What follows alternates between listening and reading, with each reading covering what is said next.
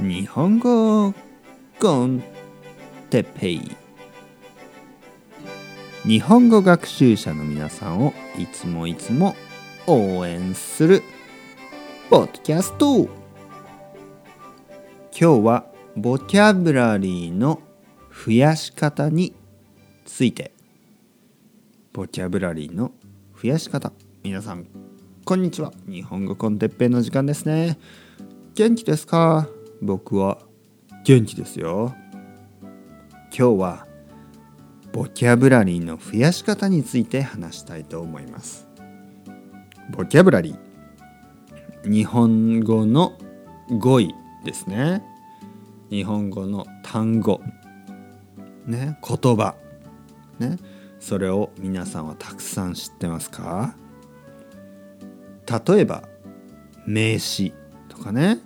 名詞は物の名前ですね。携帯電話とかリモコンとか、えー、パソコンとかね手耳鼻口みたいなね。あと動詞ですね。食べる寝る飲むとかね、えー、そういうボキャブラリーをどうやって増やしていくかということですね。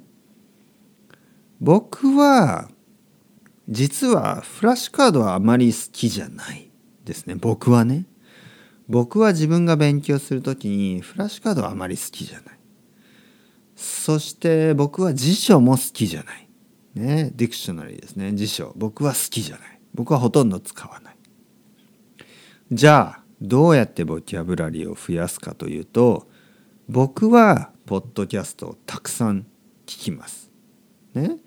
例えばスペイン語や英語のポッドキャストを僕はたくさんたくさんたくさん聞きました。そして少しずつね少しずつボキャブラリーが増えていきました。ボキャブラリーはコンテクストの中に使われると覚えやすいです。例えば知らない単語が一つあっても隣の単語ね前の単語や後の単語が分かると結構想像できます。結構分かります。ね。ゲスできるんですね。例えば皆さん。ね。えー、どの単語にしようかな。例えば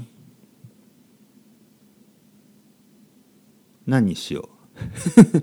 えー、か勝つ負けるにしましょうかね。勝つ負ける。この単語。